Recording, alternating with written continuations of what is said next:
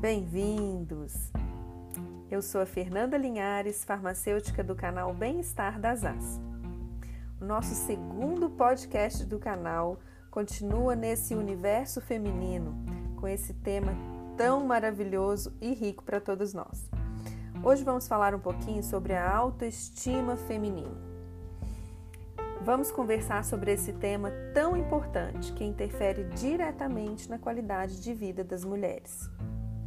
O que é a autoestima e como podemos melhorá-la? Antes da gente começar o nosso bate-papo, convido vocês a assistirem um documentário incrível que a Dove fez sobre a beleza feminina. Ele está disponibilizado com o nome Documentário Beleza Feminina no blog do canal Bem-Estar. Dá lá uma conferida. Bom, podemos conceituar autoestima como uma avaliação subjetiva que uma pessoa faz de si mesma, seja ela positiva ou negativa. A palavra autoestima pode ser dividida em duas, em duas partes: o auto, que é o eu, e a estima, que é aquilo que eu penso sobre mim, o que eu acho de mim. A autoestima é uma força mental que implica em ter autoconfiança para viver uma vida plena.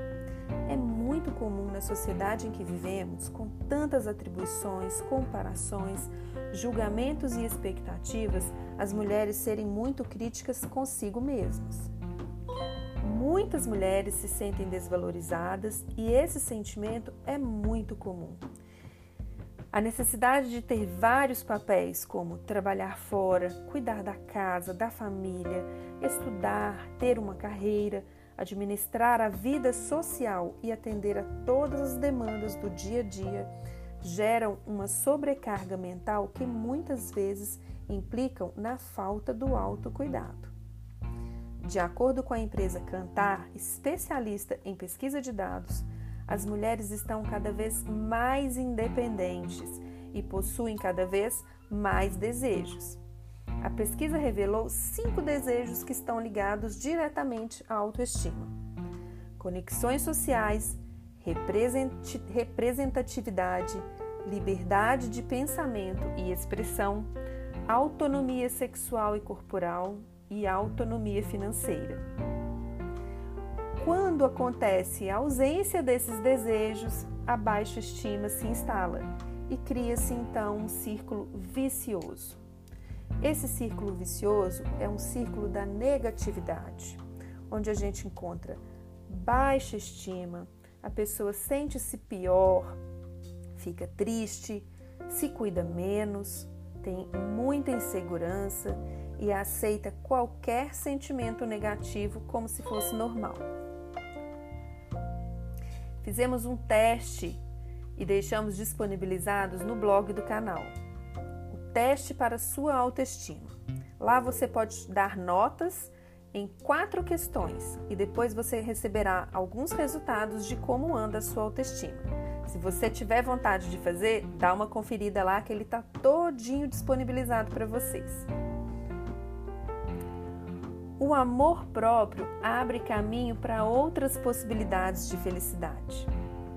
E aí a gente compartilha agora com vocês um círculo virtuoso para te inspirar. Onde o círculo virtuoso é aquele círculo da positividade, onde a sua autoestima é blindada, existe autoconfiança, coragem, realização e felicidade segurança e autocuidado.